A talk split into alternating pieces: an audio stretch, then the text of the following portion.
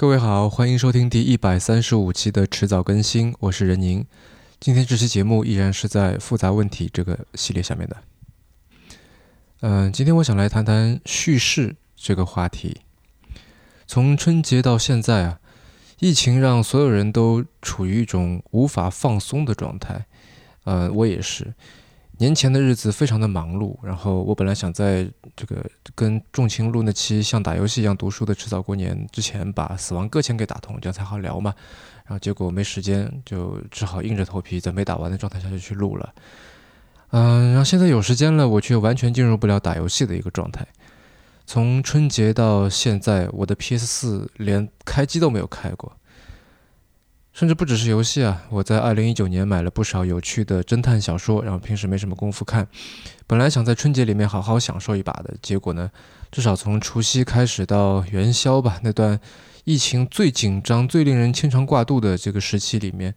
浸泡在各种各样的消息里边，我完全没有翻开他们的心情。在那段时间，娱乐好像变成是一种不妥的一种举动。我在那段时间里面开始读葛兆光的《中国思想史》啊，是似乎是有一点怎么说呢？幸存者的愧疚吧，就是自虐的想要自己也要让自己受点苦。嗯，虽然结果发现这本书也没有想象中的那么难读啊，大家也可以去读读看。那么令人心里一紧的，就除了每天疫情数字的上涨啊，武汉疫区的各种求援的信息啊，还有一个我印象很深的一个传言。说什么呢？说新型冠状病毒是人工制造的生物武器。这这标题太骇人骇人听闻了，对吧？就就算我凭着直觉也知道这多半是阴谋论，然后但还是点开了链接。在那个时候，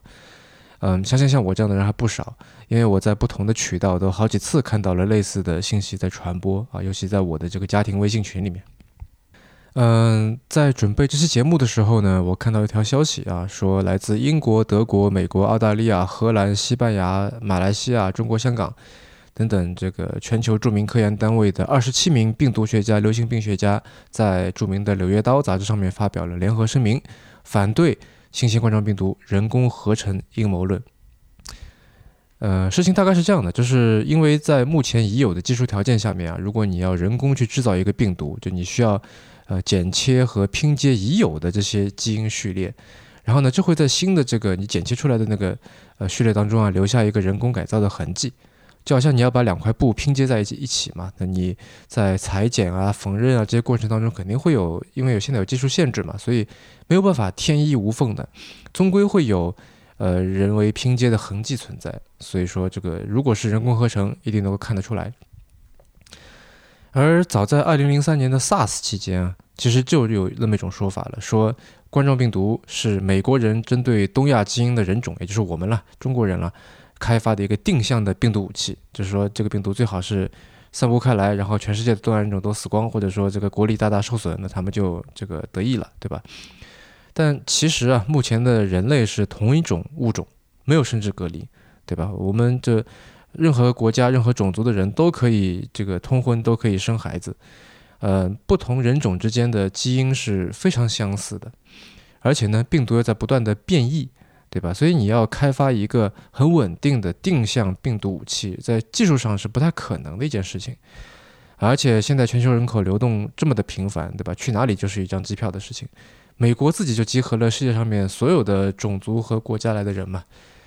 他也有很多华人，对吧？所以，就算我们不考虑人类对生命的理解还非常粗浅，制造出这么一种定向的一种病毒作为生物武器来使用，在技术上做不到。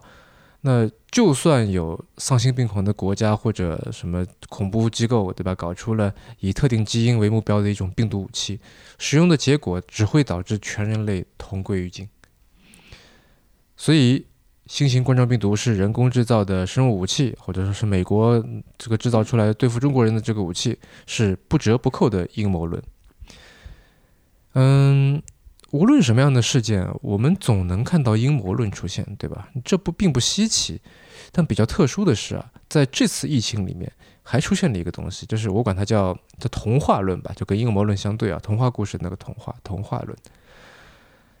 这次疫情有一个部分肯定会成为日后回忆当中的重点，那就是我们以非常快的速度建起了火神山和雷神山两座医院。根据公开资料呢，火神山医院是在一月二十五号正式开工的，总建筑面积这个三点三九万平方米。八天之后的二月二号，武汉火神山医院第一部分就完工交付了，啊，被叫做再次向世界展示了什么是中国速度。然后我说的童话论呢是这样的，呃，相信大家也都还记得哈。是在这两所医院建设的时候，那这个央视的央视频 App 向全世界就直播了整个过程嘛，呃，吸引了这个几千万的人来观看。那可能是大家宅在家里面没有什么事情做啊，所以有许多年轻的朋友开始去给现场的那些叉车啊、挖掘机啊、水泥搅拌车这些这些工程机械去起了名字啊，叉车叫叉匠，挖掘机叫蓝忘机，水泥搅拌车叫偶泥匠。呃，叉匠和偶泥匠还挺容易理解的，呃，但是蓝忘机是什么？我之前也不知道，后来才知道呢，它是一部很有名的耽美小说，叫《魔道祖师》里面的一个角色啊。而且啊，还他们还不光取名字，还开始像支持喜欢的明星一样啊，开始应援造势打榜，打什么榜呢？原来在这个期间啊，央视还增加了一个助力榜。就跟一般的这个直播刷礼物差不多啊，但是也有不一样的地方，就是你无需消费，你点击加油呢就可以参与打榜了。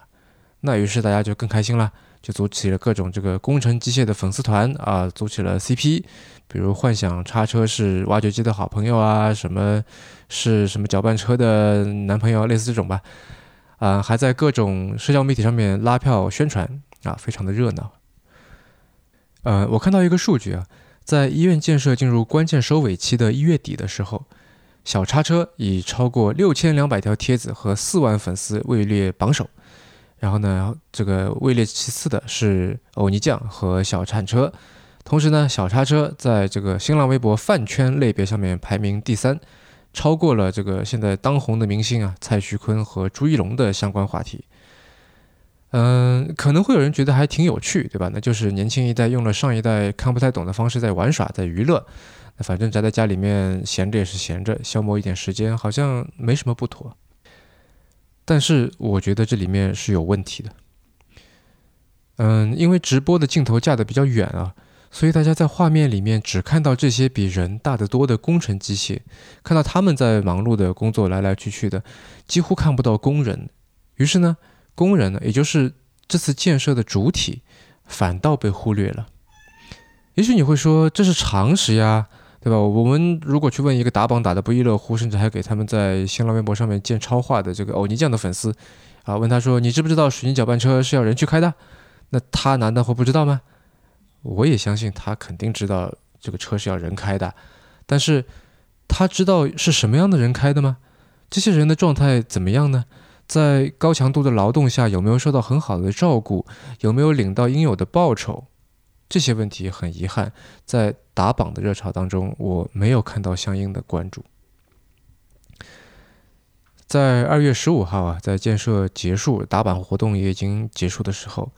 那么财新的记者周泰来和实习记者王彦浩、陈立晶写了一篇文章，我们这才看到了跟工人有关的叙事。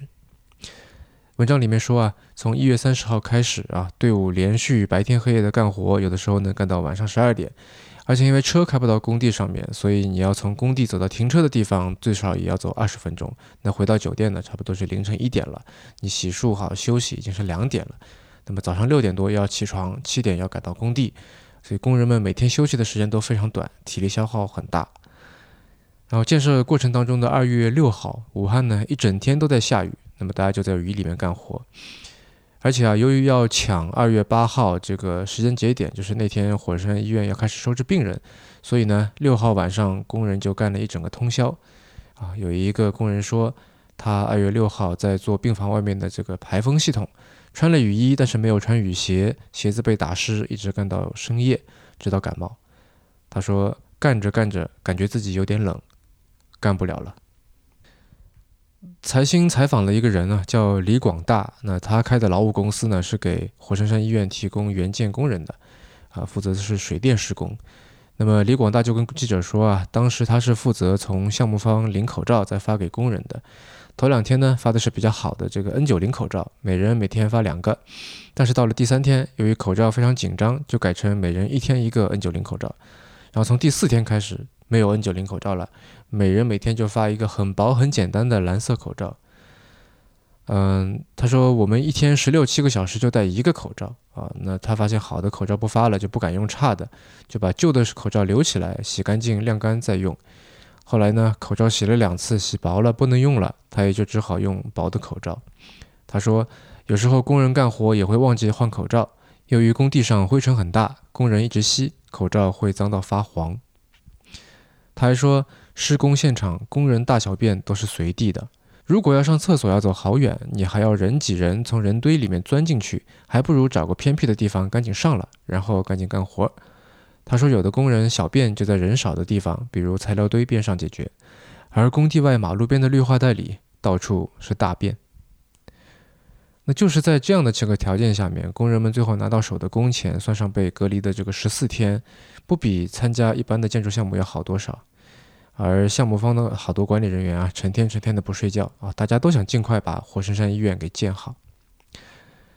而上面所说的这些故事，这些辛酸，这些牺牲，这些奉献，在以那些不会累、不会生病、不怕淋雨、不用戴口罩、不用大小便的工程机械为主体的饭圈粉丝打榜的叙事里，通通被忽略了。就好像火神山医院就是插匠蓝忘机和欧尼酱他们几个小伙伴像玩耍一样，以很快的速度建起来的。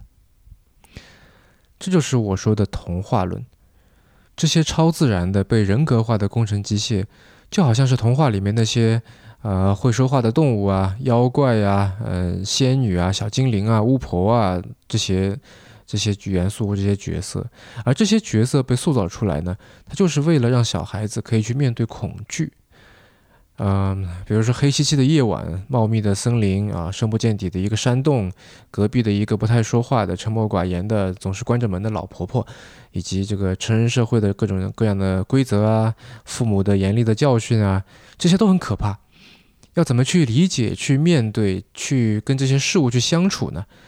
然后我们就用了一个办法，就是童话，让小孩子用他们能理解和借助的一些概念去消解这些恐惧的事物。而如果我们去了解一些进化心理学的知识，那就会知道，呃，要消解对未知的情境所产生的不安全感，然后你基于想象、经验和直觉去解释一个陌生的场景，其实也是阴谋论在人类社会的起源。从这个角度来看，童话论和阴谋论其实来自同一个源头，那就是利用已有的认知套用到未知的事物上进行简单的涂抹和上色。只是你用的颜色会根据受众而有所不同而已。我们知道孩子们心地单纯，喜欢看童话，愿意相信童话。那么什么样的人会喜欢看阴谋论，愿意相信阴谋论呢？清华大学社会科学学院院长、心理学系主任彭凯平在他的一篇文章里面说啊，思想保守的人群会更容易相信和传播阴谋论。那他引用了一位这个认知神经心理学家的研究啊，说思想僵化、固执、保守的人，他们比较喜欢简单明了、是非分明的信息，因此呢，他们更容易相信和传播各种各样的阴谋论。而思想开放啊，具有这个辩证的思维能力的人，相对而言呢，比较容易理解模糊和矛盾的信息。那这些人呢，显然比较能够适应当代社会信息爆炸所产生的这些模糊性、啊矛盾性和不确定性。甚至他还引用另外一位学者的说法，说思想保守的人可能在智力上面就更加低下啊，因为智力较低的人成年以后呢，更容易持有各种各样的偏见，而且在某些意识上容易僵化保守，有特别强烈的排他攻击性，还有着是非绝对分明的判断倾向。嗯，听到这里你可能会觉得有点庆幸，呃，你可以可能会说。呃，无论是童话还是阴谋，反正这两个我都不买账啊，所以我要么辩证能力很强，要么这个智商很高，也许是的。但是，就算智力低容易相信阴谋论，然而反过来啊，是不是相信阴谋论一定是智力低呢？有没有什么别的原因呢？就在开头说到的那本我说用来自虐来读的那本《中国思想史的导论》里面，葛兆光这样写。大凡当知识、思想与信仰遭遇到一个全面合理化和系统化的总结之后，都可能会出现一个定于一的时代，所有的知识、思想和信仰都无以逃遁一的笼罩。于是，这种看上去似乎相当圆满的结果，就导致了洞察力和批评力的消失。什么是一呀？就是那个一生二，二生三，三生万物的那个一。嗯，我们可以看到葛兆光描述的这个情况，跟童话论和阴谋论的思维是多么的相似。在历史上的盛世里面，因为所有的知识、思想和信仰都被统一在某一个巨大而且唯一的话语体系里边，所以哪怕是未知的事物、未定的结论，人们也会从这个巨大且唯一的话语体系里面去寻找材料来组装答案。然后，因为这个话语体系号称他自己无所不包，结果他好像似乎真的无所不包了。似乎一切都能够被他容纳或者解释，但这毕竟只是一种幻象，注定会被打破的。而打破这个幻象的人，他又会营造出一个新的、巨大且唯一的话语体系。用童话里边的说法，就好像杀死恶龙的勇士自己又变成了龙。葛兆光把这种状况总结为“盛世无思想”。的确，如果我们回想一下哈，那些有名的盛世，那汉朝是罢黜百家，独尊儒术。啊，明清前期都是在做思想垄断，在搞文字狱。那老祖宗的这个盛唐气象，对吧？虽然让我们感到非常的骄傲，但是你现在闭起眼睛，你能说出一个唐朝思想家吗？这跟智商没有关系，却跟主流话语权的单一关系很大。在我们过往所有的盛世里面，主流话语权都是单一的。这两者或许构成了某种互为因果的关系吧，我猜。而主流话语权的单一落到个人层面，就变成个人认知方式的一极化，变成一种想用一把锤子去敲遍所有钉子的倾向啊！不管这把锤子是叫做华夷之辩，还是叫做冷战思维，或者叫做饭圈文化。如果你觉得人应该如这个世界一般复杂，阴谋或者童话不能与直面现实混淆在一起，真理应该在推敲、观察、对话和思考当中越辩越明，而不是简单的下一个耸人听闻的结论。没有生命的偶泥匠不能代替那些工人去接受观众的热情。那么，或许我们应该有意识地把自己的输入和输出叙事的角度和方式去复杂化。而至于如何复杂化，也许你在听完这几期复杂问题之后，心里会有一个自己的答案。好了，这期就聊到这里吧。下一期锵锵会来讨论跟本性相关的话题。您刚刚收听的是迟早更新的第一百三十五期，这是一档探讨科技、商业、设计和生活之间的混沌关系的播客节目，也是风险基金 Once Ventures 关于热情、趣味和好奇心的音频记录。我们鼓励您与我们进行交流。我们的新浪微博 ID 是迟早更新，电子邮箱是 embrace at weareones.com。啊，当然我们鼓励您写邮件过来哈。那么邮箱的后缀也就是我们网站的域名啊，您可以在浏览器地址栏输入邮箱的后缀，在网页的导航栏中呢，就可以找到迟早更新的网站链接了。我们为每一期节目都准备了延伸阅读，希望您善加利用。嗯，如果喜欢这个节目呢，您可以在各大音频平台和泛用型播客客户端进行搜索，也可以进行订阅啊。那也欢迎您跟朋友们来推荐。而且呢，我们现在跟青芒合作啊，推出了这个迟早更新的微信小程序。如果想要在微信里面有更好的分享和收听的体验啊，可以在微信里面搜索“迟早更新播客”这六个字就可以找到了。啊，那么顺便一提啊，如果您喜欢这档节目，也欢迎您收听我跟 Real 搭档的另外一档播客《提前怀旧》。我们希望通过迟早更新，能让熟悉的事物变得新鲜，让新鲜的事物变得熟悉。下期我把麦克风交给锵锵。